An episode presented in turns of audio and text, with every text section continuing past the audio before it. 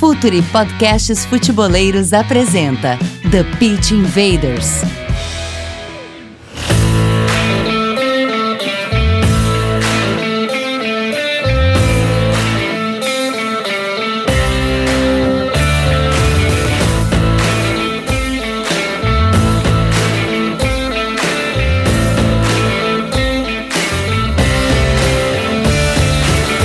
Olá, futeboleiros! Olá, futeboleiras! Futuri Podcasts apresenta The Pitch Invaders, episódio 193. Nós temos uma história, sempre falando de maneira profunda e séria sobre o jogo. Meu nome é Eduardo Dias, estamos no ar em mais uma invasão futeboleira. Assine a nossa plataforma de conteúdo exclusivo, Futuri Club. Acesse apoia.se barra Futuri, conteúdo, comunidade e relacionamento. E Futuri Pro, o departamento de análise de mercado do Futuri. Futuri Pro, departamento de mercado completo com alta tecnologia, analistas de dados e de mercado. Atuamos montando e executando estratégias de mercado de jogadores para seu clube crescer esportivo e financeiramente, sempre adequados ao orçamento e contexto de cada equipe. Entre em contato comercial@futuri.com.br e faça seu clube crescer, achando os talentos antes, desenvolvendo e vendendo por mais. Sempre lembrando que já estamos na Série A do Brasileirão. E agora é hora da conexão. Hoje a sala tá cheia. Começamos com Gabriel Correia, nosso head de conteúdo. Seja bem-vindo de volta, Gabriel. Tudo bem, pessoal? Um grande abraço aí para todo mundo que está nos acompanhando em mais um, um TPI. É, um papo que promete muito. Né? Enfim, por isso que a sala tá cheia hoje. Tava todo mundo querendo se. Tava todo mundo se convidando para participar hoje. E que bom que a gente tenha um grande papo, uma grande conversa, Edu. Myron Rodrigues, analista de mercado do Futuri Pro, estrela do Calcio Pizza também, né, Myron? Seja bem-vindo. Estrela não, só mais um. E como eu falei fora da hora, a gente vai falar com o Pelé da área, né? Então, pra mim é um grande prazer. Tô nervoso, não costumo ficar, mas hoje eu tô nervoso, vai ser bem legal. Mais um analista de mercado Futuri Pro, João Marcos. Dali, João, seja bem-vindo de volta. Opa, é, bo- boa tarde, bom dia, boa noite para todos aí. É, essa aí eu não podia ficar de fora, né? A gente fica mais nos bastidores, mas hoje eu tinha que, que dar a cara aí para conversar com essa fera. Vamos lá. Mais um que se convidou aqui, vou dar um bastidor para todos que nos ouvem. Que honra para nós. A gente está começando o ano de 2021 cumprindo com o nosso propósito de compartilhar conhecimento, conversando com pessoas que nos fazem ver a indústria do futebol de forma diferente, pessoas que pensam e fazem a indústria crescer- potencializando os clubes por onde passam. Futeboleiras, futeboleiros, com grande honra que o TPI apresenta Luiz Campos, diretor desportivo. Seja bem-vindo, Luiz. Uma honra para nós. Olá, boa noite a todos. Boa noite, Eduardo, Gabriel, Myron, João e a todos, todos os ouvintes deste fabuloso podcast. Invaders, vamos invadir a mente de Luiz Campos.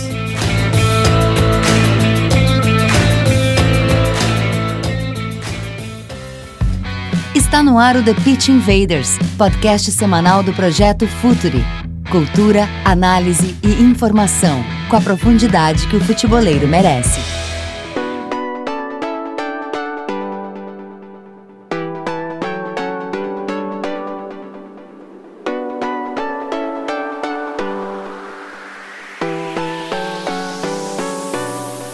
Luiz, contexto. Essa é a palavra que ancora toda a nossa conversa e por aí que a gente começa. Aqui no Brasil, Luiz, estratégia de mercado ainda é algo recente no futebol, principalmente e eu- como ferramenta de crescimento. Eu não estou falando simplesmente de contratar e vender jogadores aleatoriamente, contratar o melhor e tentar vender ele ou esperar a proposta de um clube para venda. Ah, e, e, inclusive a gente tem uma dificuldade quando a gente, a- quando a gente apresenta o Futuri Pro para os clubes para explicar do que se trata uma estratégia de mercado.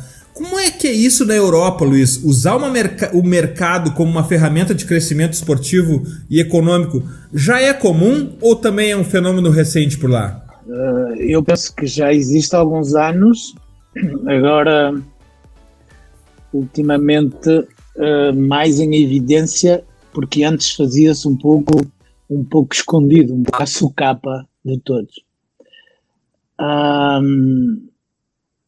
Eu acho que a estratégia de mercado, uh, financiamento, o autofinanciamento que se tenta com, com, com a compra e venda de, de, de jogadores, pode ser, como ficou provado, uma forma de não só ter um encaixe económico substancial nas contas do clube, como também pode ajudar a nossa equipa a tornar-se uh, mais performante em termos de resultados, uh, uh, a obter melhores resultados esportivos.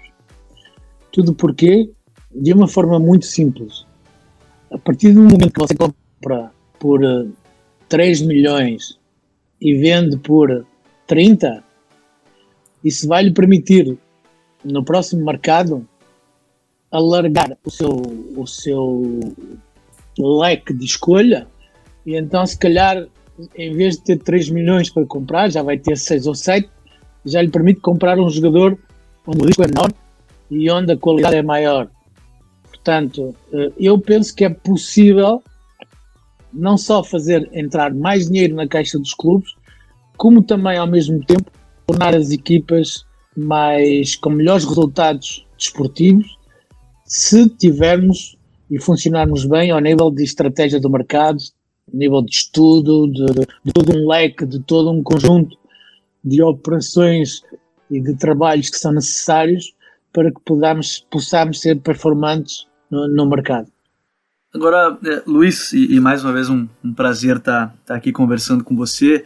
É, ainda nesse ponto do contexto, eu, eu, queria entender um pouco mais de você, é, o seu trabalho diário, no sentido de quando você chega num clube, diariamente, como você lida, como você trabalha, as pessoas com que você vai conversando diariamente, é, delegar tarefas nesse sentido, quando você chega num clube, como é que é o seu trabalho no dia a dia a partir do momento que você chega numa equipe?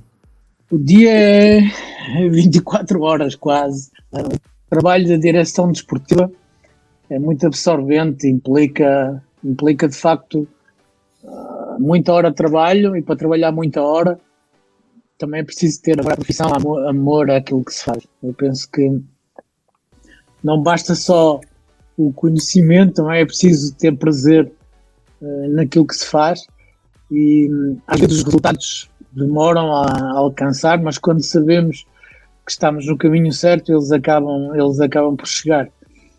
Bem, o dia, uh, o dia normalmente começa por, por a direção desportiva de, uma, de um clube, passa muito por uh, construir uh, toda uma, uma organização uh, dentro de um clube que permita que ele, a nível desportivo, funcione bem. Uh, o que Claro que rapidamente pensámos em uma estrutura técnica, um departamento técnico com, com bons treinadores. Eu pessoalmente tenho um ponto de vista muito especial nessa área porque eu gosto de misturar pessoas de culturas diferentes dentro da própria. Convido o treinador a misturar pessoas de culturas diferentes, de, com, com diferentes abordagens metodológicas que permite precisamente uh, alcançar aquela velha frase da discussão nesta razão uh, e muitas vezes permite ao treinador principal, que é sempre ele no fim a tomar uh, a melhor decisão técnica, o, o, grande responsável, permite estar recheado de, das ou fornecido das, das melhores informações e das informações mais avançadas em todos os aspectos, não só tecnológico, mas também científico. Acho que é preciso organizar um bom departamento médico, acho que é preciso organizar bom. Eu, eu falo muito porque eu dou muito valor, eu acho que o futebol é feito primeiro pela bola e depois pelos jogadores, mas eles são a coisa mais importante que existe no futebol. E então, por exemplo, eu crio em todos os clubes uma célula de apoio aos jogadores, um player care. Eu acho que é muito importante que esta célula de apoio aos jogadores seja muito, muito boa, porque a curto prazo começa por dar, dar resultados. Quando o jogador chega e sente que o clube o apoia quando o jogador chega e, e sabe que se precisar de encontrar uma escola para o seu filho, se precisar de, de, de, de, perceber onde estão os supermercados melhores, no fundo, obter uma estabilidade mental e psicológica para que o jogador possa ser performante o mais rápido possível. Essa célula de apoio eu monto sempre, a célula de alta performance e otimização desportiva, nutrição, uh, sei lá, eu lanchar ao Mónaco e não, e não almoçámos juntos, eu vinha do Real Madrid, achei um pouco estranho, mas não almoçámos juntos, não tomámos o pequeno almoço juntos, um, muitas vezes os jogadores não têm planos para trabalhar durante a tarde aquilo em que eles eram mais frágeis, uh, formas de os desenvolver. Portanto, uh, algo que eu acho que é fundamental hoje, que é a análise de performance, a análise dos adversários, a nossa própria análise da nossa própria equipa, um, o scouting, uh, ou seja, há um conjunto muito grande de áreas que todas juntas nos tornam mais fortes e que hum, implicam que o dia a dia de um treinador, ou de, perdão, de um diretor desportivo moderno seja super absorvente, super ocupado, e, e, mas ao mesmo tempo super fascinante. A mim fascina. Luiz, tu que, na minha opinião, é, é um fenômeno, consegue buscar jogadores de em todo lugar do mundo, como o Osimhen, que hoje explodiu no Lille e agora tá bem no Napoli. Sumaré, que é um jogador que vai ter um futuro brilhante, eu considero um, um talento fantástico. Teu trabalho no Mônaco, então, nem se fala, pegou Bernardo Silva, esse pessoal todo. Eu quero saber como tu monta essa parte de mercado e quais requisitos pro teu jogador perfeito, além do, do óbvio, do buscar por, um preço menor e, e, e, vender pelo mais alto possível. Mas eu quero saber como tu chega no, no, no teu no teu staff fala, ó, quero um jogador de tal tipo. Se tu tem essa, essa fórmula de jogador já na tua cabeça, ou cada lugar é um lugar, cada forma é uma forma de trabalhar. Eu costumo dizer que. Obrigado, Luigi. Obrigado, Mairon.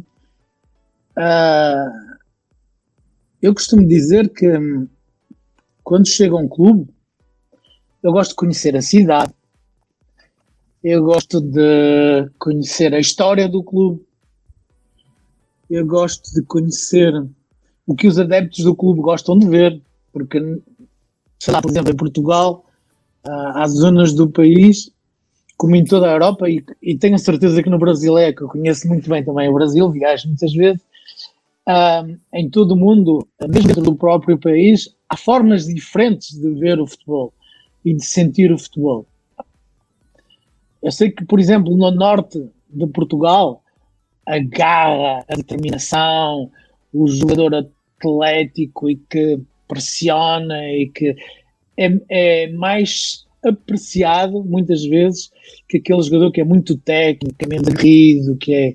Portanto, há, há um conjunto de fatores que ajudam a que depois, quando se escolhe o treinador para a nossa equipa, uh, possamos ajudar a conduzir para que ele crie um modelo de jogo, uma forma de jogar, que os próprios adeptos, que são muito importantes, uh, gostem de vir ao estádio, uh, gostem de seguir a nossa equipa, gostem de compreender e discutir o nosso jogo.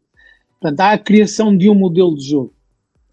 Em função da criação do modelo de jogo, e eu recordo, por exemplo, uh, no Lille, no Mónaco, evoluímos para o 4-4-2, um pouco brasileirado, por, por uh, um pouco sul-americano, com os quatro defesas, os dois médios, os dois volantes centrais, os outros dois volantes jogando por dentro e na frente deles o Mbappé e o Falcão.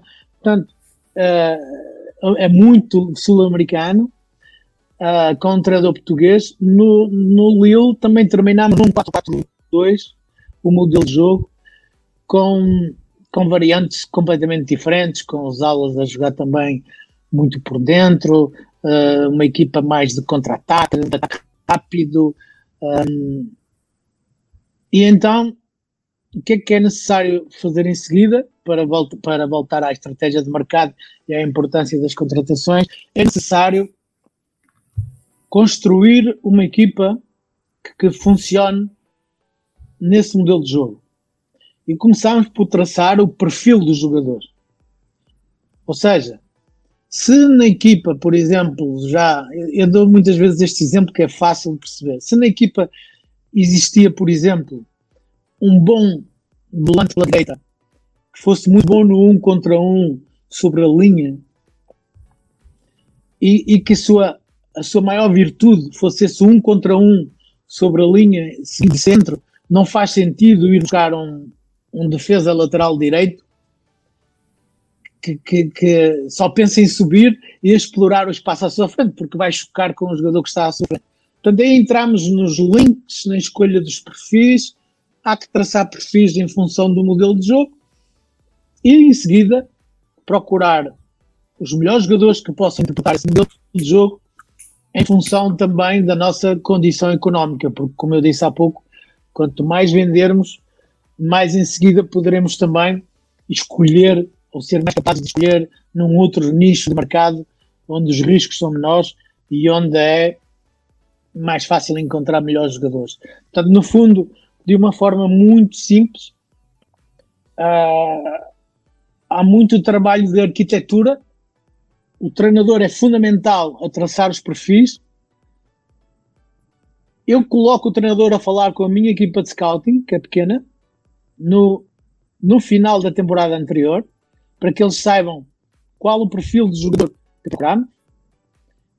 E, uh, e em seguida entramos naquilo que eu acho que são as conexões nervosas da equipa, uh, a montagem do puzzle final, que, que, que, deve ser um puzzle bonito e que deve ser um puzzle capaz também de obter bons resultados.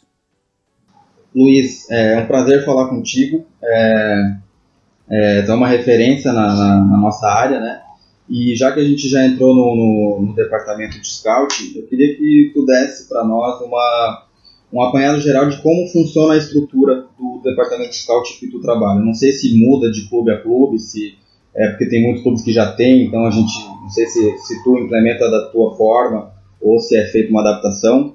É, como é que funciona? Eu li que são sete scouts, de que eles viajam o mundo observando jogadores e, e tu entras mais no final, assim, né, na, na observação final.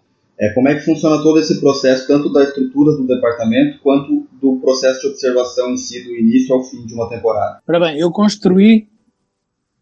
Obrigado, João. Eu construí ao longo da minha carreira, comecei a construir no Real Madrid de uma forma mais específica um algoritmo que eu penso que me ajuda e que vou desenvolvendo cada vez mais, uh, nomeadamente como uma ferramenta espetacular que, que, trabalhei muito para conseguir, e vamos falar dela depois, que é a análise do, do lado mental dos jogadores, o perfil mental através das redes sociais.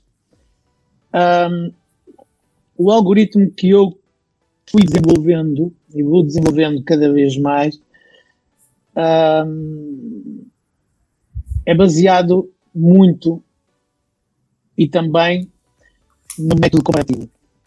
Eu não sou a favor de grandes equipas de scouting. Eu, eu sou a favor dos super scouts.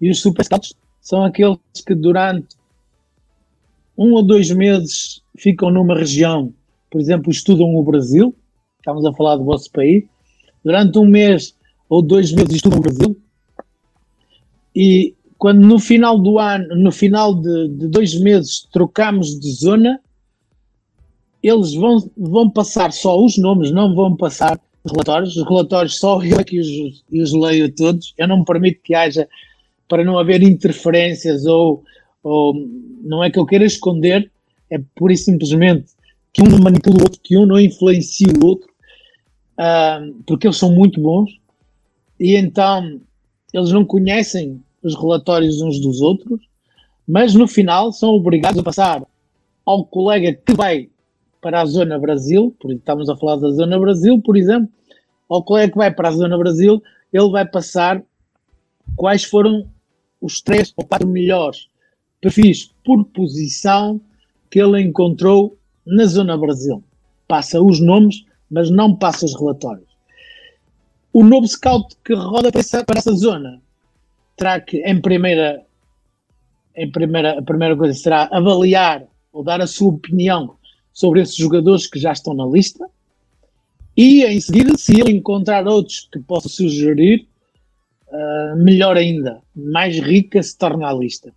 Isto vai crescendo como uma bola de neve e normalmente quando três dos meus depois de, da rotação ou das, das rotações, quando três dos meus scouts assinalam, nós temos uma, uma, uma, uma forma muito própria de avaliar os jogadores. A avaliação é muito importante. Quando três scouts me sinalizam o mesmo jogador, um jogador de forte potencial, um jogador com um grande futuro, uh, normalmente é um sinal para eu, para eu estudar profundamente o jogador, não só com, com, com análise estatística, com recurso ao vídeo e depois finalmente com observação, observação ao vivo desses mesmos, desses mesmos jogadores. Eu quero dizer também que para mim uh, quando eu defino um super scout que possa trabalhar dentro da minha metodologia que fui desenvolvendo, tem muito a ver com algo que eu acho que é muito especial e muito sensível e, e que não é para todos, que é a projeção. Projeção o que é? Que é o mais difícil do lado do scouting. Uh, projeção é projetar, é ser capaz de projetar o jogador que está a ver na nossa equipa, no nosso modelo de jogo, com o nosso treinador, com o colega com quem ele vai mais vezes uh, ter conexões. Se é lateral direito, vai se conectar mais com o defesa central do lado direito, vai se conectar mais com o volante central do lado direito, vai se conectar mais com o volante que joga, que joga à sua frente. Se temos um avançado que é muito bom ao segundo posto no jogo aéreo, pois ele normalmente ele faz bons tentos. Então começamos a ir na especificidade, na especificidade, na especificidade, e acabamos no final por encontrar alguém que também vai ter a sua vida facilitada, porque vamos explorar ao máximo aquilo que ele tem de melhor e vamos trabalhar com ele, que eu acho que isso é muito importante, nas horas uh, em que não há o trabalho global de equipa, vamos trabalhar com ele aquilo que eu acho que é uh, fundamental uh, para que ele possa continuar a crescer e a ser um grande jogador. Eu recordo-me do trabalho feito com Rafael Leão, que tinha hum, problemas uh, na construção longa a partir do guarda-redes, não era um jogador capaz de, de ganhar a bola aérea, e ele tem 1,80m e muitos, 89, penso. E era uma coisa muito simples a corrigir. E a verdade é que uma correção de algo muito simples, ajudou a nossa equipa a tornar-se uma correção individual de um pormenor uh, técnico simples, ajudou a nossa equipa taticamente a ser mais forte na construção a partir do guarda-redes. Portanto, todos esses pequenos detalhes são tidos em conta na avaliação dos jogadores. Se quiserem depois podemos falar sobre a, a bateria da, da, avaliação, como é que são avaliados. Há uma base de dados criada por mim, desenvolvida por mim. Eu tive, tive a preocupação e tenho de que todos os meus scouts que trabalham comigo falem a mesma linguagem, porque vocês sabem que hoje, às vezes estamos a falar da mesma coisa, mas usamos linguagens diferentes e isso torna o resultado final mais complexo. E, portanto, de uma forma bastante elaborada, chegamos a um resultado final. Normalmente, graças a Deus, tem sido um êxito, porque, porque as equipas continuam a crescer e porque os jogadores sentem-se bem e são capazes depois de, de ser altamente performante. Luiz, eh, esse assunto, esse assunto é muito eh, interessante porque de fato a, a, questão da portabilidade da eficiência, né? imaginar que aquele jogador que performa na Série B do Brasil vai entregar os mesmos 20 gols em um clube europeu é, um, é uma grande falácia e uma grande armadilha do, do mundo do scout saber o que, que ele traz junto, se o talento ou os números e, que, e o que a gente pode potenciar esse, esse, esse talento é, é o grande desafio do, do scout e mencionasse dessa, uh, desse, desse, todos, de todos esses indicadores que tu criastes. Uh, esses indicadores, eles são uh, quantitativos ou eles são de alguma maneira qualitativos e subjetivos? O teu, o teu Super Scout ele descreve as características do jogador ou é, ele, ele pontua em escalas e, e, e, qual o tamanho dessa escala? Conta pra gente um pouco mais esse aspecto técnico assim da, da avaliação, se for possível, por favor. Bem, eu primeiro eu penso que é possível. Eu penso que é possível. É, é muito difícil, mas é possível encontrar um jogador, encontrar aquilo que eu chamo de jogadores universais. Que é um jogador universal? O jogador universal é um, é um jogador que é capaz de é um, tornar-se-á com certeza um jogador caro. É um jogador que é capaz de jogar em diferentes estilos de jogo, diferentes formas de jogar. Jogar em Espanha, futebol combinado, não tem nada a ver com jogar em Inglaterra. Estamos a falar da Europa. Mesmo dentro do próprio Brasil, há diferentes estilos de jogar. Portanto, o jogador universal é aquele que é capaz de jogar em diferentes estilos. E existem. Não são muitos, mas existem. Em relação às. Eu, eu e, dou o exemplo do. do tu estavas a falar, o Eduardo estava a falar no, no, um jogador da Série B do Brasil. Nós trouxemos para o Lille um jogador da segunda divisão turca que se tornou hoje um, um, grande jogador da seleção turca e um grande e um jogador que vai sair naturalmente de uma forma de uma forma normal e natural, uh, terá um grande mercado hoje à frente. A verdade é que encontramos um jogador universal. Numa das nossas buscas, encontramos um jogador universal. Porque eu tenho certeza que ele é capaz de jogar bem em, na Turquia, na França, na Inglaterra, na Espanha, na Itália. Uh, foi, foi uma, uma, esse foi um exemplo de uma excelente manobra de scout. Em relação à avaliação, bem, nós usamos a avaliação, um, os, meus, os meus três tipos, temos três tipos de relatórios. Um primeiro relatório, relatório mais simples, que é, é, é um relatório uh, em que a primeira análise, as primeiras sensações que se tem de um jogador são muito importantes.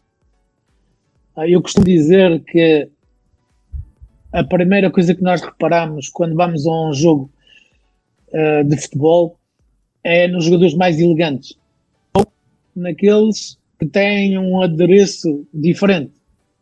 Se estivermos num campo em que alguém joga com umas luvas ou uma fita vermelha na cabeça, de uma forma natural, o primeiro jogador que nós vamos reparar é o que tem a fita vermelha na cabeça.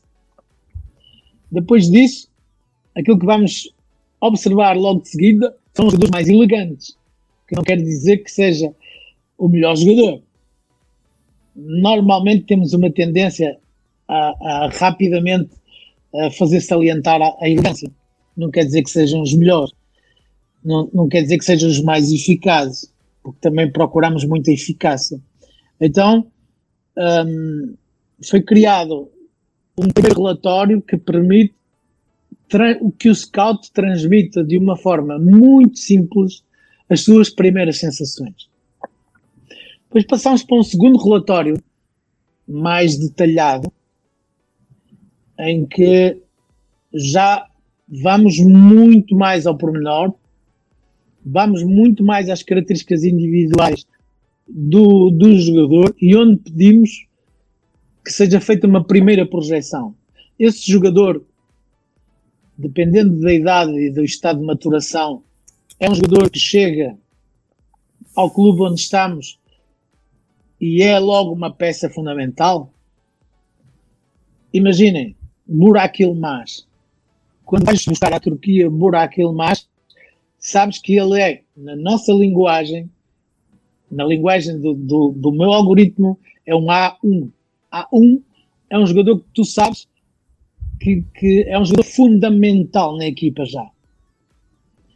Mas se fores buscar um jovem, como quando fomos buscar o Sven Botman, uh, vais buscar um B1. B1 é um jogador jovem de alto potencial que pode um dia chegar a ser um A, se trabalharmos bem com ele e se ele desenvolver bem. Portanto, no fundo, uma equipa é feita de A1s, B1s, de equipa de bom nível, de alto nível. A1s, jogadores já feitos e que são fundamentais na equipa. B1s, jogadores que podem ser A1s, jogadores jovens talentos que podem ser A1s.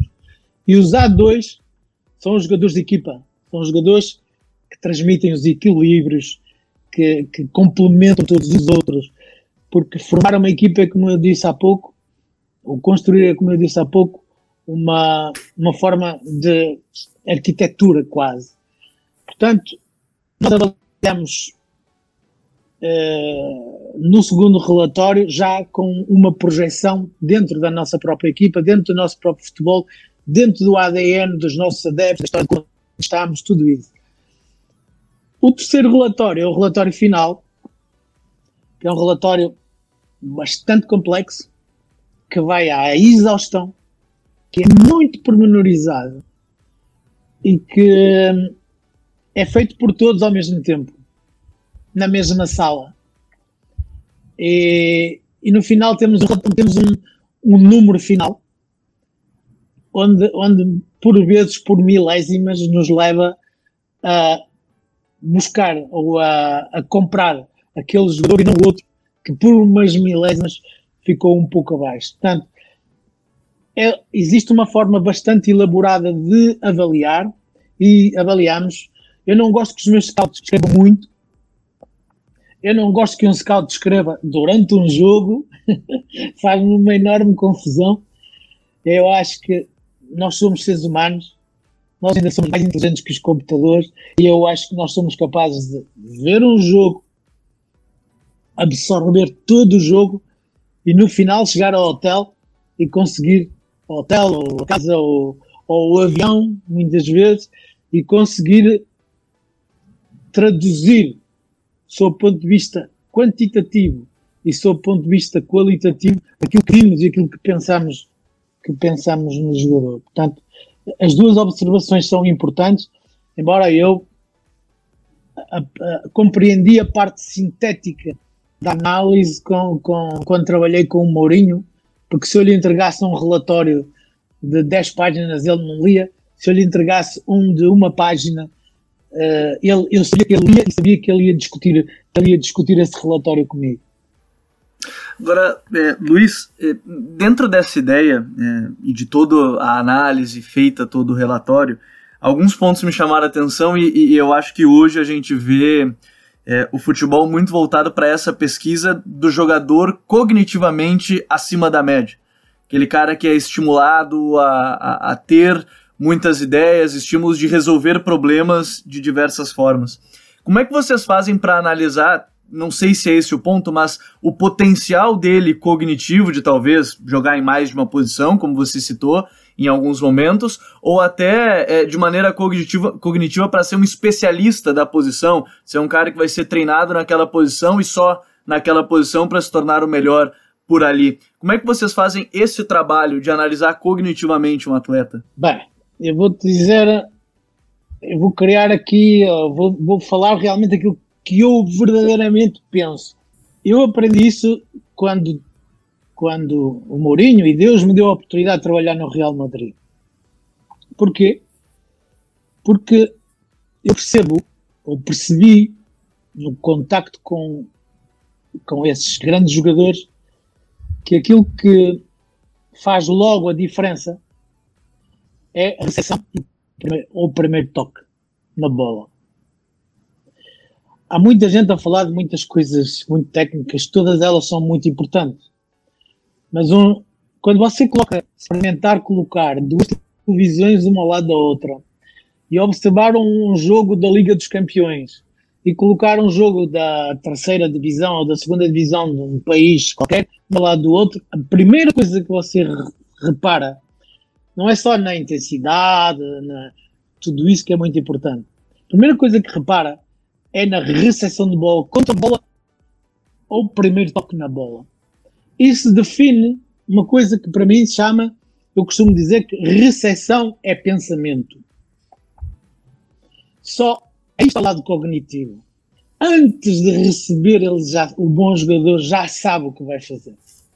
Então, a recepção é orientada, é mais curta, é mais longa, é, é dirigida num, num determinado sentido.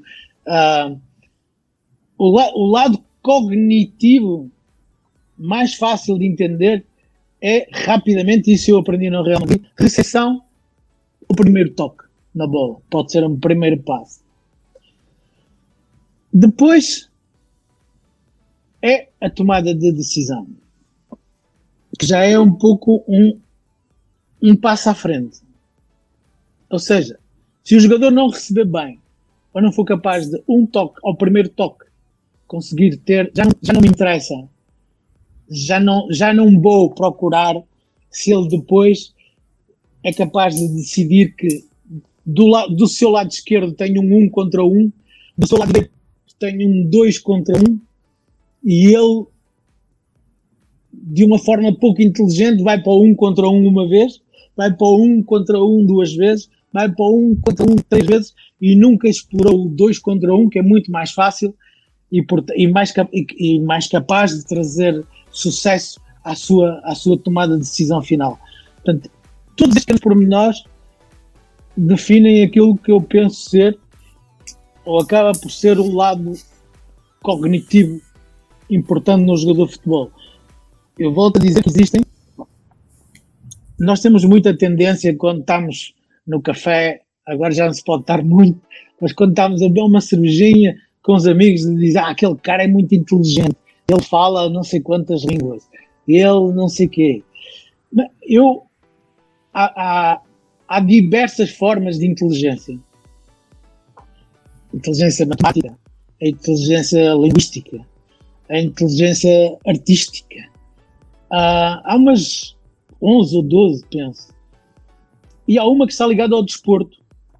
Eles não precisam. É, é, Óbvio, se conseguirem melhor, aí são génios. Eles não precisam de saber falar cinco línguas, não precisam de entender uh, Miguel Ângelo e, e a sua arte. Eles não precisam, mas eles precisam de tomar as melhores decisões, de decidir bem, de jogar de forma pensada, de entender o jogo mais rapidamente possível. Uh, através de uma forma de inteligência que é a inteligência ligada ao desporto. Todos estes grandes atletas que, que, que conhecemos têm uma inteligência, só conseguiram ser grandes atletas porque têm uma inteligência específica altamente elaborada e altamente desenvolvida. Muitas vezes, como tu falaste, por estímulos, mas não podemos esquecer nunca a parte genética.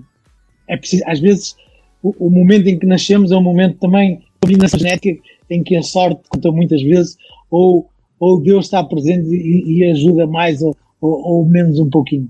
Professor, uh, tu fala sobre o primeiro toque, recepção do jogador e isso é tudo muito importante, mas a gente está no, a gente tá no, no meio de uma, de uma revolução no futebol que se a gente for pegar o Barcelona do Guardiola, por exemplo, era o Barcelona dos jogadores mais baixos. O Real Madrid do Mourinho, que acabou não sendo campeão na, nas mãos do Mourinho, mas campeão na, na mão do Ancelotti e do Zidane com jogadores mais altos. Eu quero saber até que ponto o biotipo é muito importante na hora de avaliar um jogador um jogador B1, por exemplo, de um jogador A1, como tu falou. Porque se a gente for pegar o Rafael Leão, por exemplo, ele tem todas as ferramentas uh, físicas e técnicas para jogar futebol. Ele é um jogador super inteligente. Ontem fez um gol de inteligência magnífica e ele ainda tem muito para desenvolver. Eu quero saber até que parte o biotipo e a, as valências físicas do jogador são importantes na tua avaliação, na avaliação do teu staff. Super importantes. Uh, são super importantes. Embora eu, eu, quero, eu queria fazer uma correção: o Mourinho foi campeão com o Real Madrid, campeão de Espanha, a Liga dos 100 pontos. Só, só, falei da. Eu, eu só eu, eu ia falar da Champions League. A Liga de 100 pontos é fora do comum. É talvez a melhor campanha de 38 rodadas que eu já vi na vida. É, é uma magnífica equipa. Eu, claro que o biotipo conta. Se pudéssemos ter o Iniesta e o Xavi com um físico ainda melhor, uh, um biotipo perfeito, uh, com o corpo do Cristiano Ronaldo, mas isso era procurar a, a perfeição. Mas não, não. Eu penso que há, existem posições no terreno, existem posições no terreno onde determinados biotipos saem favorecidos. Não é por acaso que os defesas centrais normalmente são mais altos que os defesas laterais. Não é por acaso que uh, se procura ter num modelo de jogo 4-4-2 um dos pontas de lança ser capaz de, de, de, de dar eh, de dar o poder fornecer à equipa possibilidades no jogo aéreo. Uh, portanto, eu penso que em função também da tua forma de jogar, os perfis físicos os, os biotipos físicos vão ganhando mais ou menos força em função da tua forma de jogar. A equipa do, do, do Barcelona, de, de, de Cruz, de Guardiola, uh, são, são equipas em que, como eu dizia há pouco, e não, e não foi a pensar neles, uh, a recepção e o primeiro toque uh, a velocidade da bola, todos, todos os jogadores, eu, eu coloco aí, vou colocar um pouquinho de pimenta mais. Todos nós hoje nos preocupamos com os nossos GPS dos jogadores. Uh, eu não gosto de que faz equipa com o GPS. Que ah, aquele jogador correu 14 km e este correu 10, eu vou colocar a, a jogar aquele que correu 14 km. Se colocarmos um chip na bola, entendemos rapidamente que uma das grandes virtudes da modernização do jogo é a velocidade da bola. Ela aconteceu porque os relevados melhoraram imenso. Eu recordo do Brasil, o Brasil então foi dos países que nos últimos anos melhor melhorou os seus relevados. As condições de treino melhoraram imenso. As bolas são super top são, são magníficas. As, as botas, as chuteiras dos jogadores são quase que feitas pela NASA, pela antiga NASA. São, portanto, tudo é feito para que a bola vá mais rápido. E só sabe jogar quando a bola vai mais rápido, quem é mais rápido a pensar. Porque depois da velocidade de compreensão, à velocidade de execução.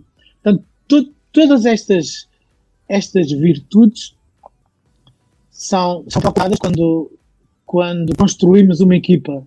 O, biotipo, para responder mais especificamente à tua, à tua questão, o biotipo tem importância sim, mais importância em determinados modelos de jogo, em determinadas formas de jogar e mais importância em determinadas posições que outras uh, no terreno. Portanto, uh, é verdade que por vezes o, o, biotipo ajuda a que se possa escolher mais depressa ou menos depressa um jogador.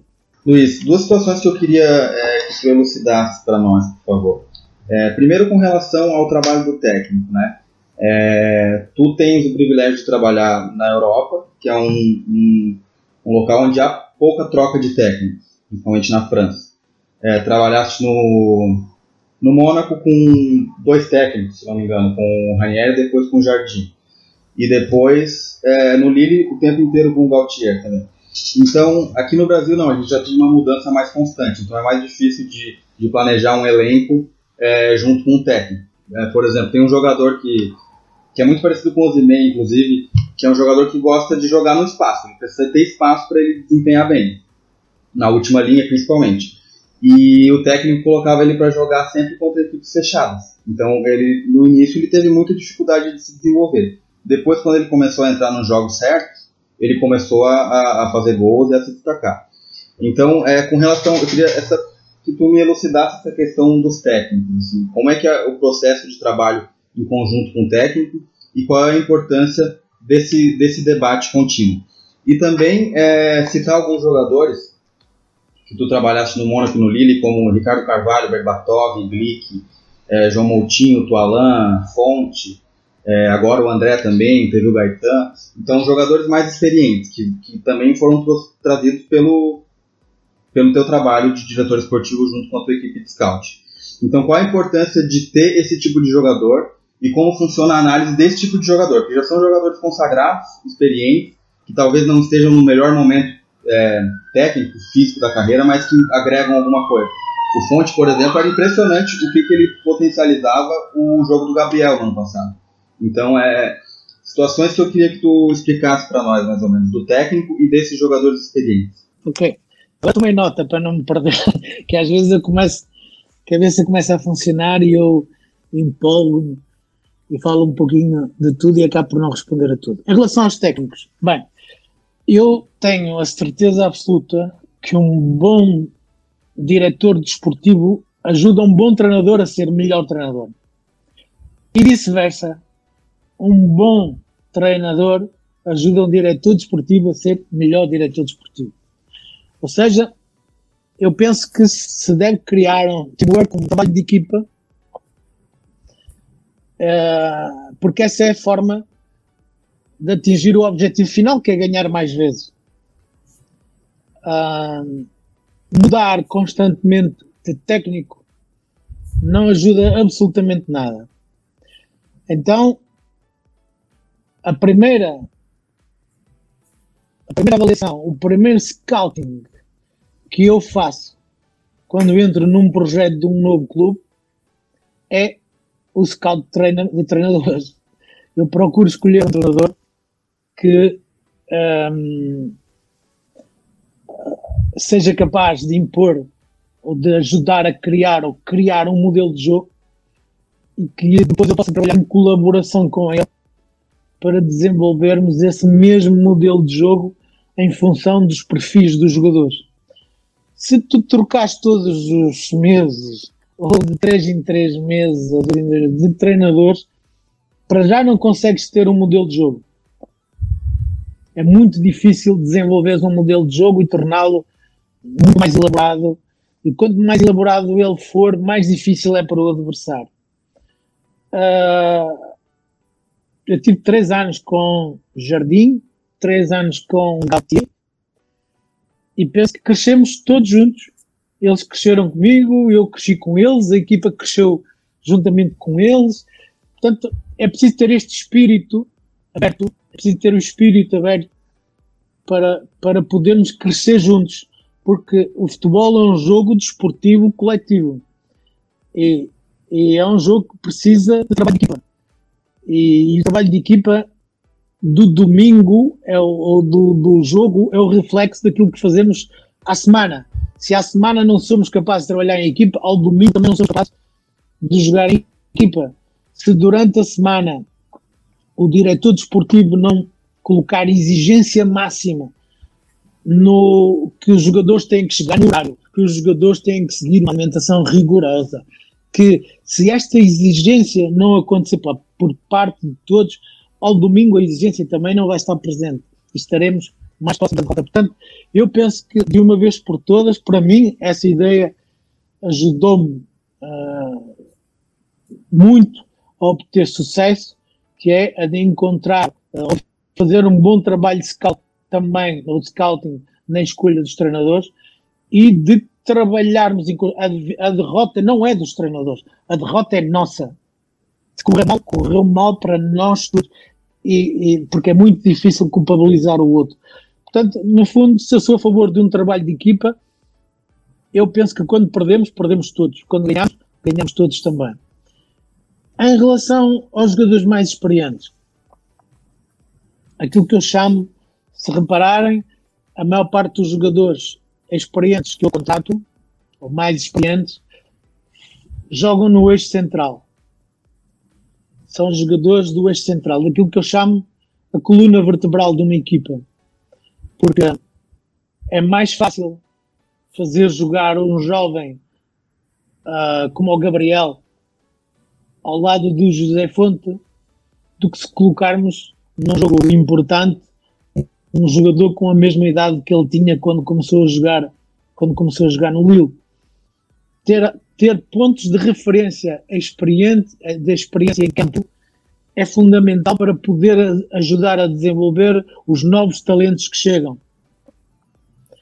Uh, portanto, eu penso que um dos pormenores do scouting e que contou na avaliação que foi feita ao José Fonte, por exemplo, foi que o José Fonte, na carreira dele, jogou ou ajudou a criar alguns dos melhores defesas centrais do mundo.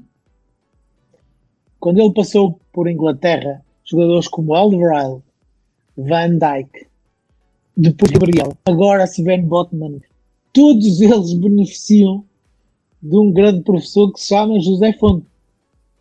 E, assim como o Berbatov foi extraordinariamente importante no crescimento de muitos jogadores que jogavam próximos dele no, no, no Mónaco. Um, como o Burak Ilmaz está a ser, vai ser para todos aqueles jovens que estão ao lado dele no Lille. Portanto, como foi o Loic Remy, Loic Remy, o Leão, Rafael Leão chegou e jogou a alto nível ao lado dele. O Vitor Osimé chegou e jogou a alto nível ao lado dele.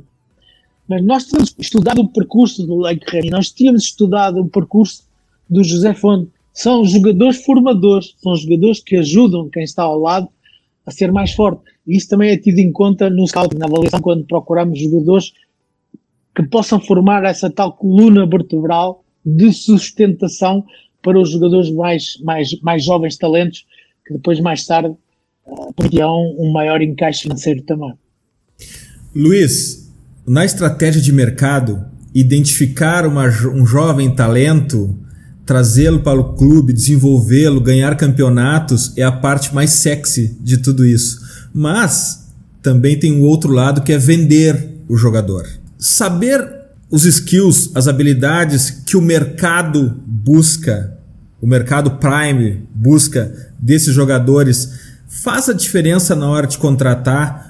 E como se vende o jogador? É uma questão passiva? Se esperam as ofertas? Ou há estratégia para vender jogador também?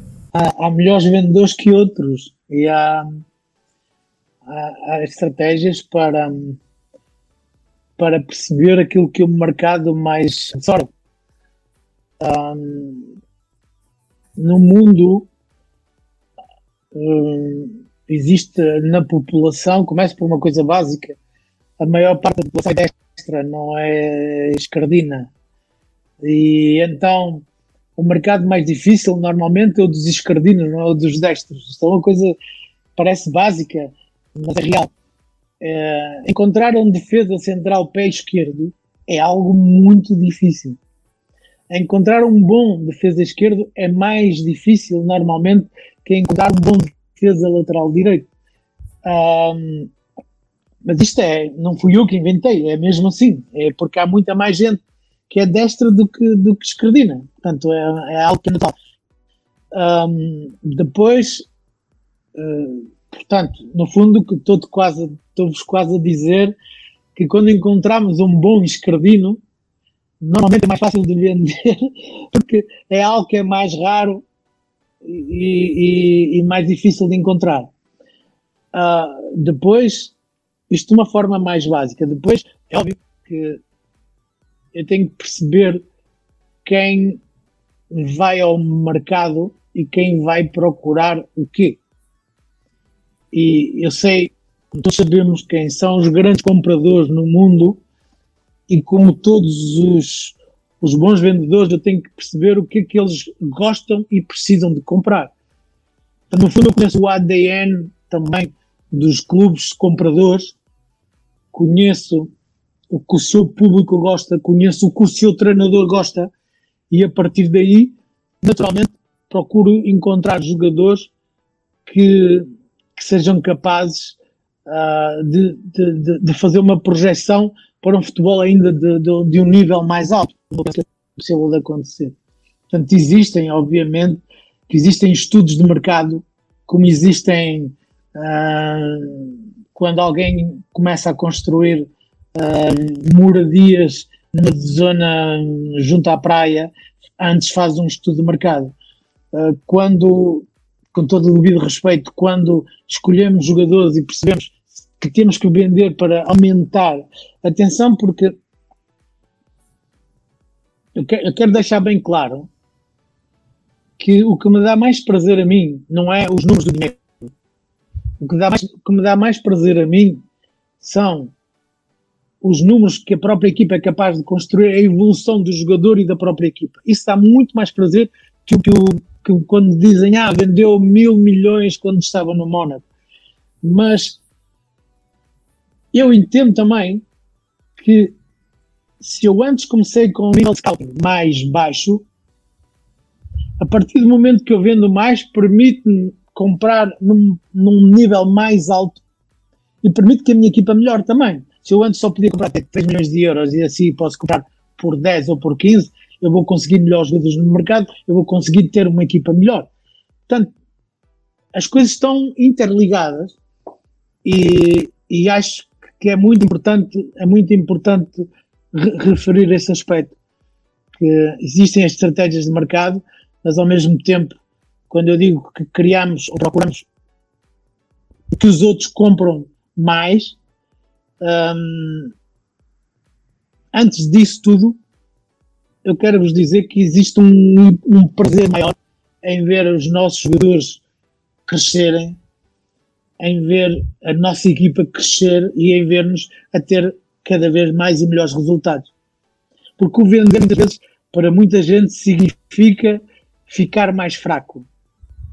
Para mim, às vezes, vender, e eu penso que consegui provar no Mónaco e no Lille, significa que a equipa no ano a seguir é mais forte ainda. E foi isso que aconteceu nesses dois clubes.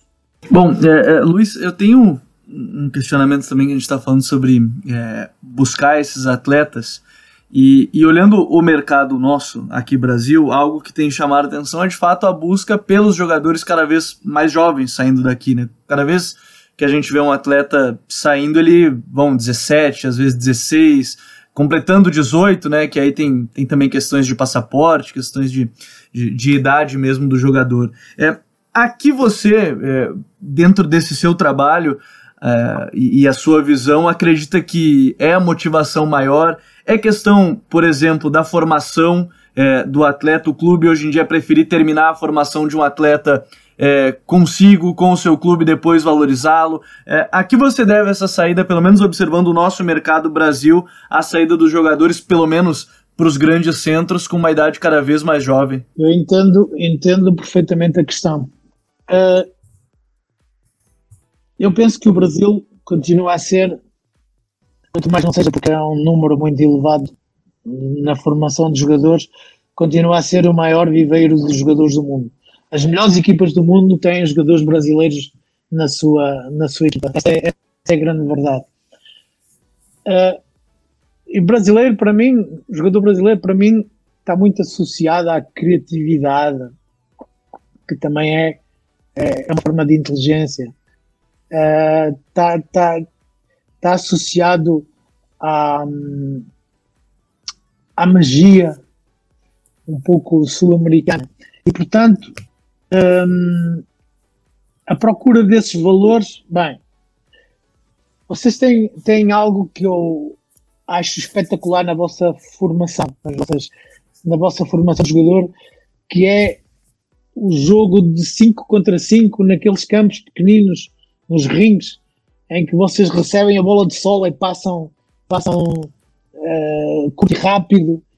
Um, acho que, eu acho que esse tipo de futebol tem muito peso na vossa formação e acho que toda a gente procura ou pensa da seguinte forma: quando se vê um jogador de 15 a 16 anos, ele é tecnicamente tão bom, tão bom, tão bom, que agora eu vou desenvolvê-lo fisicamente Agora eu vou dar-lhe uma educação de alimentar, vou ajudá-lo a ser um grande profissional. Um, eu vou ajudá-lo a entender o jogo mais complexo e depois nem sempre funciona assim.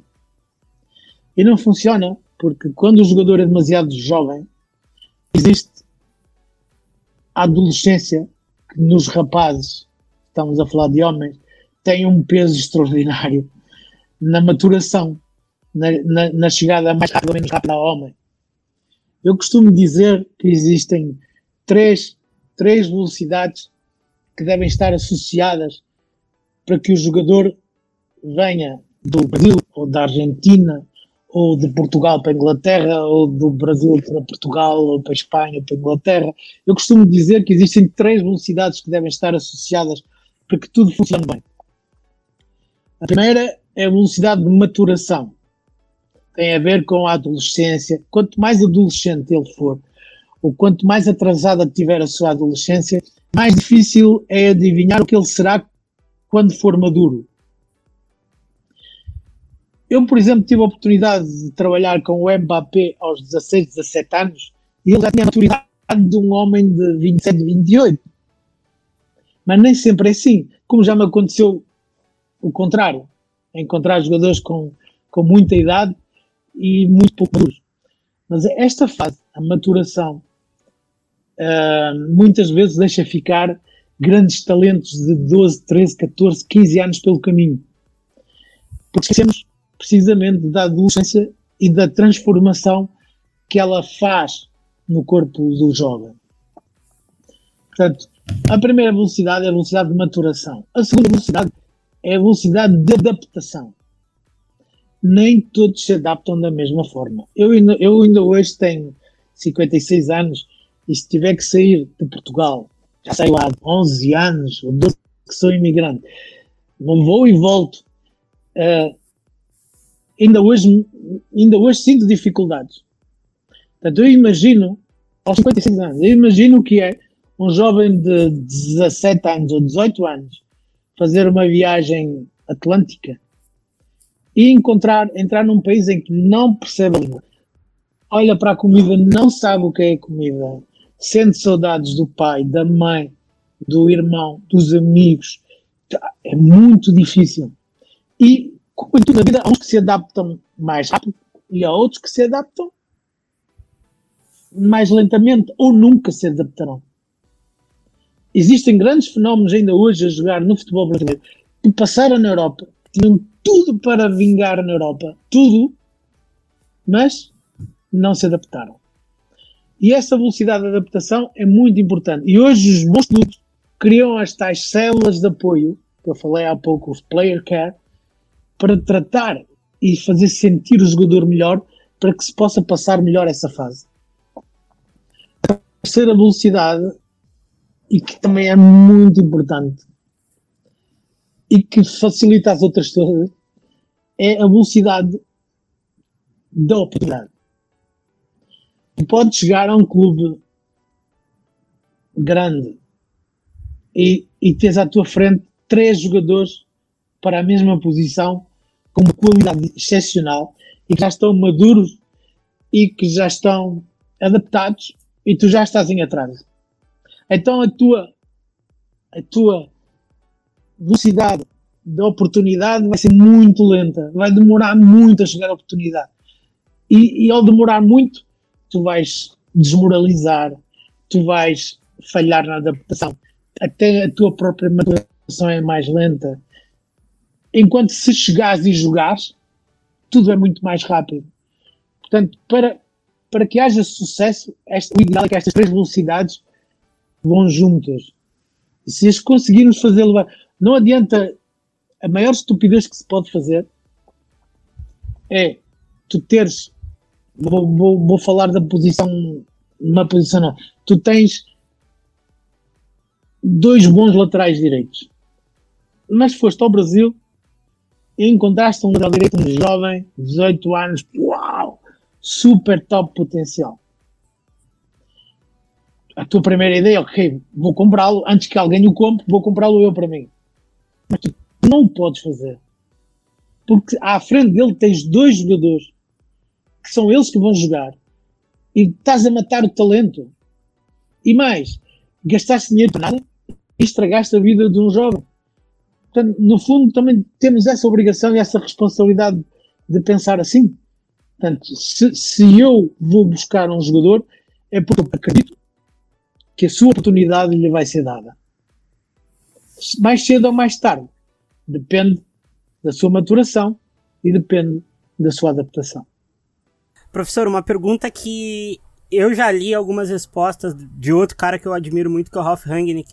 Eu quero saber como faz para educar o scout uh, perante a dribles muito bonitos, que a gente sabe que tem muita gente que fica alucinada com talentos uh, individuais maravilhosos e gols. Como a gente consegue educar o scout ele não se guiar só por isso, porque a gente sabe, o jogo tem cinco ou seis ou sete uh, pilares imp mais importantes do que, do que a técnica.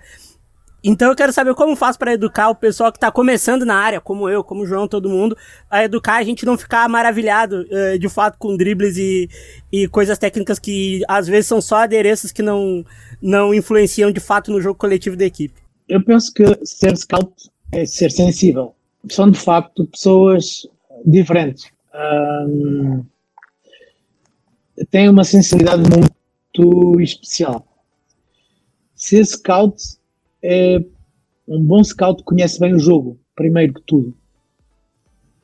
Porque um scout que não entende o jogo uh, será um scout de insucesso. A primeira função, a primeira coisa que eu discuto quando faço scouting de scouts é perceber se eles entendem o jogo. Se eles compreendem porque que o jogo vai numa determinada direção porque é que uma equipa joga assim? Aquilo que é mais difícil encontrar num scout e que está muito ligado à sensibilidade e que exige muita discussão, muito, muita, muitas horas de, de estudo, tem a ver com a sensibilidade que ele tem ou não para projetar o jogador no futuro ou amanhã na nossa equipa. Uh, e para isso ele também tem que entender o jogo da nossa equipa e tem que perceber aonde é que este jovem talento que estamos a observar pode ser uma peça importante do tal puzzle que eu, que eu acabei de falar. Porque por falar em puzzle, e, e acho que é um bom complemento dessa, dessa tua questão, tu, eu, por exemplo, acho a Torre Eiffel muito bonita mas também acho, acho que temos, se cortarmos aos pouquinhos, temos uma coisa, colarmos, temos mesmo colada, a Torre Eiffel é um puzzle bonito. Também gosto de ir a Manhattan e ver as torres em Manhattan. Se colocarmos a Torre Eiffel, que é muito bonita, no meio das torres de Manhattan, que valor tem a Torre Eiffel? Uh, esta sensibilidade arquitetónica, e eu volto a falar nos arquitetos, porque ser scout é muito ser arquiteto também. É perceber que esta é a pedra que entra na construção daquela casa. Uh, tem a ver muito com essa tal sensibilidade que temos ou não temos. Eu, se for com o meu irmão ao jogo de futebol, eu tenho certeza que vai dizer este é o melhor jogador que está em campo. E normalmente ele não falha, mas não é muitas vezes não é aquele jogador que eu estou a ver. Não é aquele jogador que eu preciso na minha, no futebol ou no estilo de jogo do país onde eu estou, da zona onde eu estou, que os meus adeptos gostam, como o meu treinador quer. Eu acho que isso é muito importante e tem muito a ver com, com sensibilidade. Não, não se aprende só nos livros, aprende-se no entendimento do jogo, aprende-se também no lado cognitivo. Luiz, é, vou usar o exemplo do Brasil para te pedir para falar um pouco sobre o perfil do jogador que, que vocês contratam. É, no Lille vocês contrataram o Gabriel, da segunda divisão do Brasil, jogando no Havaí com 20 anos. É, também vocês trouxeram o Thiago Mendes, já com 25 anos, já tinha uma trajetória no Goiás e já tinha construído também uma trajetória no São Paulo, que é um grande clube do Brasil. E vocês trouxeram o Luiz Araújo, que é um jovem também, chegou para vocês bem jovem, mas do, da base da, da, da, categoria de formação do São Paulo, que é uma, uma, uma grande equipe do Brasil, e que tem uma tradição muito forte na formação de jogadores. Então, os três são três perfis de jogadores: dois jovens, um já mais, mais credenciado, outro que jogava na Série B do Brasil, e um jogador já de 25 anos, já mais desenvolvido com uma carreira mais sólida. Então, esse é o exemplo do Brasil que eu, que eu te trago para tu mostrar para nós como é que é a observação é, em cada país. Vocês não têm um perfil traçado, por exemplo, no Brasil. Não vou trazer só esse tipo de jogador, porque a gente vê que vocês trazem perfis de jogadores diferentes. Então, como é que é desenvolvido isso? É de acordo com a necessidade? É de acordo com o país? É de acordo com o tipo de jogador? É, como eu disse há pouco, é importante, primeiro que tudo, é importante que tenha espaço para esse jogador na equipa, que eu preciso dele, porque senão, se eu o contratar e não o puser a jogar, mesmo que ele seja bom, vai ser um insucesso. Eu preciso contratar um jogador que chegue e que eu sinta que ele vai ter possibilidades de poder jogar. Contratar por contratar é o maior erro, é, é, é a porta maior para o insucesso. Eu penso que o, o Brasil é tão grande tem tão bons jogadores que no caso do Brasil não, não se põe como se punha em Portugal há muito tempo a seguinte ideia. No, no, os portugueses uh, sempre foram conhecidos por ter bons wingers em inglês, alas, médios alas. Paulo Futres, Solana, uh, Luís Figo, uh, Quaresma, Cristiano Ronaldo, todos eles jogadores de banda, de linhas, de um contra um. Sei lá, eu penso que se o Paulo Futre tivesse nascido no, na, uh, nos últimos 20 anos, hoje poderia talvez ser o jogador mais caro do mundo. E nós fomos um país, ou éramos um país, uh, formadores de jogadores de um contra um e de linha. O Brasil é um país tão grande e com tão bons jogadores que, que não tem uma especificidade a nível posicional. Embora eu acho que caminha para isso. Eu continuo a pensar no Brasil. Há eh, ou existe uma boa escola de guarda-redes, uma boa escola de defesas centrais.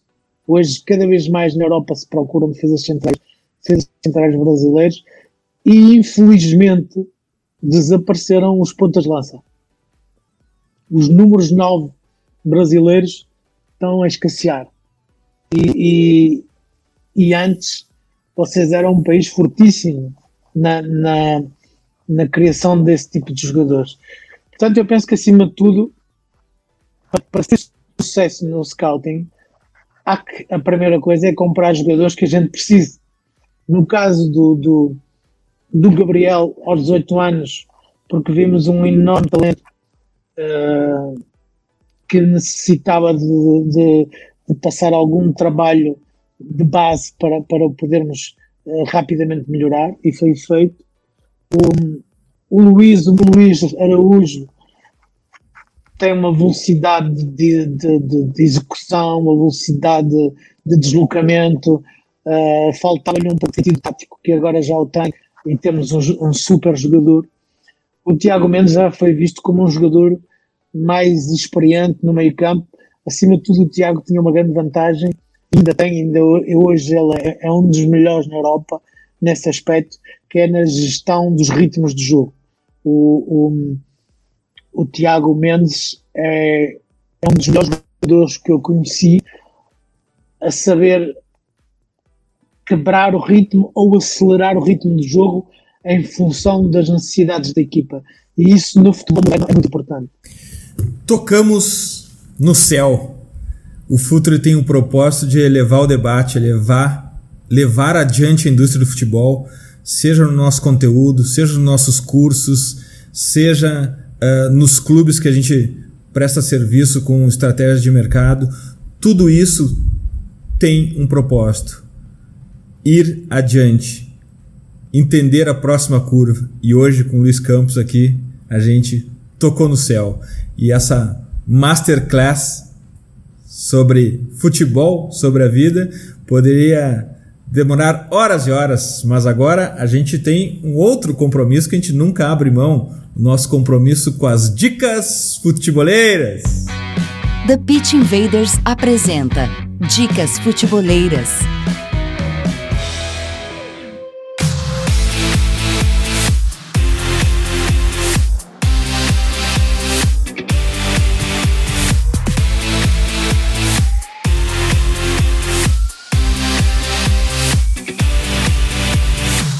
A minha dica futeboleira dessa semana tem muita relação com o episódio de hoje. Money is not everything. O milagre do Eibar. Uma entrevista de Fran Garagarça, diretor esportivo do Eibar no The Guardian. Vale muito a pena para quem pensa o jogo como a gente. Então, a minha dica futeboleira é essa: Money is not everything. Lembrando que todos os links das dicas futeboleiras ficam no, no post do episódio no futuri.com.br. Gabriel, tua dica futeboleira? Bom, primeiro eu quero agradecer de novo o papo com, com o Luiz, foi muito bom, muito bom. É, a minha dica, curiosamente, terminei de ler o livro hoje, quando a gente está gravando, né? E, e, eu acho que vale muito a pena porque a gente está falando de diversos contextos, que é a Escola Europeia, do Daniel Fidelman, que eu acho que é muito interessante a partir do ponto que a gente entende que o sucesso ele pode ser dado de diversas maneiras, em diversos contextos. O sucesso ele não é não é um, um algo que é um mais um igual a dois. E, e, eu acho que o livro mostra bem isso. Da escola em Portugal, já que a gente estava falando com o Luiz, mostrando como é a ideia do Sporting, como é a ideia do Benfica, como é a ideia do Porto. É, pelo Honved, que formou o, o, o Puskas e, e, tem uma ideia também de jogo. Barcelona, Ajax, Feyenoord, todos têm uma ideia de que eles veem como pode ser o sucesso. Então acho que é muito legal, o livro entra nessa ideia de contexto, então eu indico para quem quiser tá lá no site da Grande Área, né? Porque é um livro traduzido aí pela Grande Área, a Escola Europeia. Graças, Gabriel. Até a próxima. Obrigado, Dinho, Myron, João, mais uma vez a professor Luiz. Né? Obrigado pelo papo. Sempre agradável. Um abraço para todo mundo. Até a próxima. Myron, tua dica futeboleira? Agradecer também ao professor Luiz. Foi conversamos com o Pelé, como eu falei antes para ele. Uh, falar sobre o projeto novo do Milan que tá no The Athletic, que é por dentro do Milan acordar de um, de um, de um gigante, que era um, é um clube que ainda está em reconstrução. Tem um fenômeno da observação também, que o Joffrey Moncada, de repente, trabalhou com o professor Luiz no Mônaco, acho que sim.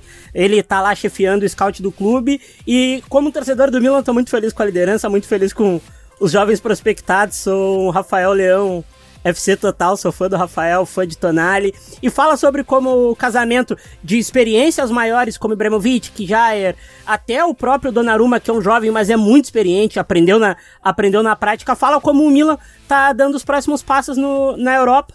É esse o texto, é essa dica, só tenho a agradecer. Primeiro do ano, baita papo, a gente já, já sai com o pé direito. Foi muito legal, obrigado, presida, obrigado, João, professor Luiz, foi muito bom, viu? Graças, Mário, até a próxima. João, tua dica futeboleira? A minha dica futeboleira vai ser de um texto que eu fiz mesmo em maio é, pro Futuri, na época que eu ainda tinha tempo de, de, produzir alguma coisa de conteúdo, que foi a metodologia de scouting de Luiz Campos e as atuais joias do Lille. Então, eu, eu tentava, através de uma grande pesquisa que eu fiz, eu tentava trazer mais ou menos como é que funciona a metodologia do Lille. Hoje a gente viu que no meu texto não estava tudo. Com certeza, o, muito do que o Luiz falou hoje a gente ainda faltou para a gente saber, a gente não vai saber tudo, só se a gente for lá para dentro do Lille ou, ou, ou, se tiver um, um papo maior com ele para descobrir.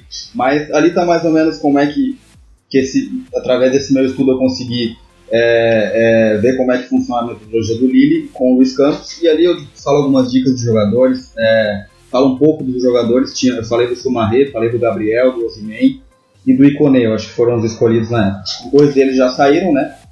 Dois deles já renderam é, o fruto esportivo, que o Luiz Santos falou, e o fruto financeiro para o clube também. Então é, é, nesse momento que a gente conversou com ele, para quem com certeza vai sair daqui com muita vontade de entender mais sobre o trabalho do Luiz Campos e sobre o Lille, dá uma olhadinha lá no texto do Futuri, a metodologia de scouting do Luiz Campos e as atuais joias do Lille. Valeu, João. Até a próxima, tá liberado. Pode voltar para assistir o jogo, fazer relatórios e observar jogadores. Valeu, valeu. Agradecer o Luiz aí que, pela, pela, pelo papo maravilhoso e o pessoal de sempre aí. Valeu a oportunidade, gente. Luiz, tua dica futeboleira? Bem, eu aconselho a ler a entrevista fresquinha que acabou de sair de Julian Nagelsmann, treinador do, do, do Red Bull Leipzig acabou de dar ao site Bundesliga 11. Eu penso que é muito, muito interessante um, a forma como ele aborda o futebol e a, fo a, forma como ele fala de futebol. Acho que é muito rica. Antes de a ler, que foi um pouco antes de, de, desta entrevista, uh, ou deste, deste bom período passado convosco, a quem eu agradeço o convite e, e, e esta partilha de, de conhecimento, um, eu tinha pensado em vos falar do livro do Massimiliano Allegri, A Multo Simplice, uh, que é um livro muito interessante do ex-treinador da Juventus, que eu aconselho a ler, porque um, ele baseia, baseia toda a sua cultura do, do futebol na simplicidade e não na complexidade. E eu penso que é uma forma muito rica também de poder ver e olhar o jogo. Por fim, como sugestão, e porque o futebol uh, muitas vezes nos obriga, uh, depois de momentos de grande stress, de grande uh, adrenalina, nos exige procurar prazer e de paz mental. Eu convido todos os brasileiros que estão a ouvir e todo, todo mundo que está a ouvir esta conversa, partilharem e faço, faço de forma expressa. Quando um dia puderem vir a Portugal, subam o Rio Douro de barco e vão ter uma das melhores experiências da vossa vida. É, é um conselho que eu dou para além de, de, de lerem a entrevista do Julian Nagelman e de continuarmos a, a falar futebol, fugindo um pouco do futebol, quando puderem fazer uma escapadinha a Portugal e puderem subir o Rio Douro, é um conselho que eu vos dou porque eu acho que vão gostar imenso. Um abraço muito forte para todos, foi muito bom estes minutos aqui convosco, passou rápido e, e é sempre bom partilhar experiências com um país e com gente de um país diz muito. O meu segundo país onde eu gostaria de viver depois de Portugal era o Brasil. Parabéns pelo vosso lindo e bonito país. Luiz, muito obrigado. A nossa admiração pelo teu trabalho, agora ela acaba se estendendo também à tua pessoa. Obrigado por estar conosco nessa. Pode ter certeza que a nossa torcida nos próximos desafios estará sempre ao seu lado. Conte sempre com o Futuri. Tu é um dos nossos agora e uma grande inspiração para gente. Obrigado e já que convidaste para subirmos o Rio Douro, te convidamos para vir também ao Brasil, serás muito bem recebido. Será uma grande honra para a gente também aqui. Obrigado mesmo, Luiz. Muito obrigado. Um abraço. Invaders, graças por estarmos juntos em mais esse TPI. Futeboleiras, futeboleiras, nós somos o Futuri e temos o um convite para vocês. Pense o jogo. Abraço, até a próxima invasão e Arthur, um beijo para você.